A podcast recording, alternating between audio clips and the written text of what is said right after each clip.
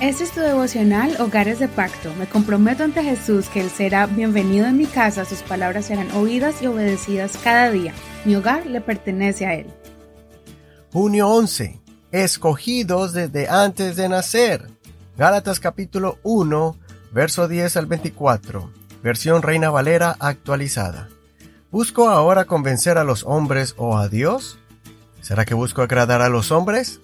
Si yo todavía tratara de agradar a los hombres, no sería siervo de Cristo.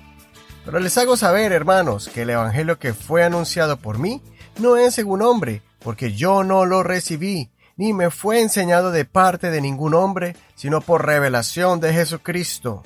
Ya oyeron acerca de mi conducta en otro tiempo en el judaísmo, que yo perseguía ferozmente a la iglesia de Dios y la estaba asolando.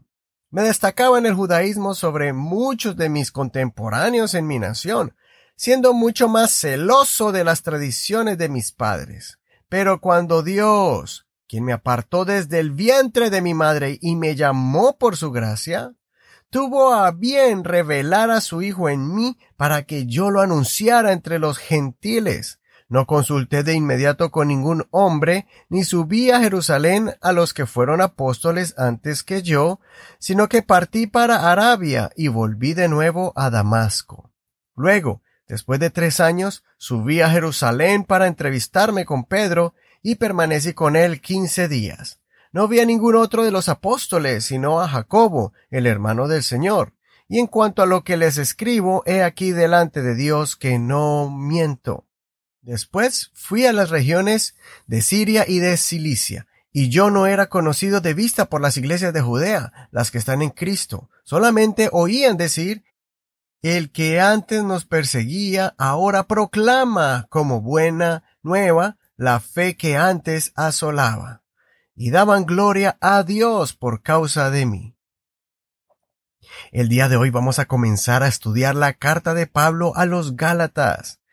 Es una carta de urgencia para llamarle la atención a esta iglesia, donde se estaban infiltrando doctrinas corruptas que los estaban alejando de la gracia del Señor.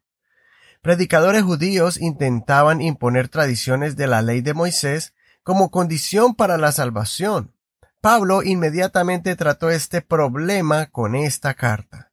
Primero lo saluda. Después validó su autoridad contándole su testimonio de cómo fue su cambio radical de ser un arduo perseguidor de la Iglesia a un predicador del mensaje de Jesucristo.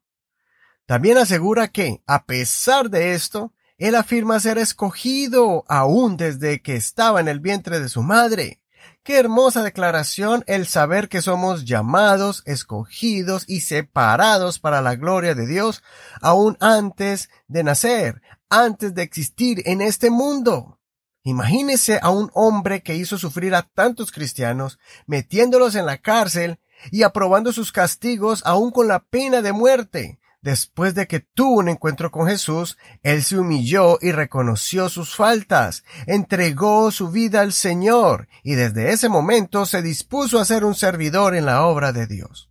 Por eso él dijo en su carta a los Corintios en 1 Corintios 6 del 9 al 11, ¿no saben que los injustos no heredarán el reino de Dios? No se engañen que ni los inmorales sexuales, ni los idólatras, ni los adúlteros, ni los afeminados, ni los homosexuales, ni los ladrones, ni los ávaros, ni los borrachos, ni los calumniadores, ni los estafadores heredarán el reino de Dios. Y esto eran algunos, eran algunos de ustedes. Pero ya han sido lavados, pero ya son santificados, pero ya han sido justificados en el nombre del Señor Jesucristo y en el Espíritu de nuestro Dios.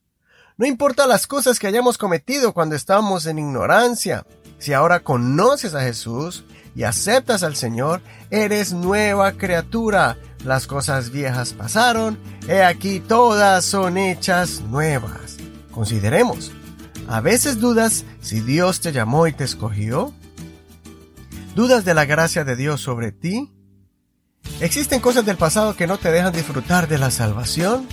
Soy tu amigo Eduardo Rodríguez. Que el Señor que te escogió desde el vientre de tu madre bendiga tu vida en este día. No olvides leer y escudriñar todo el capítulo completo.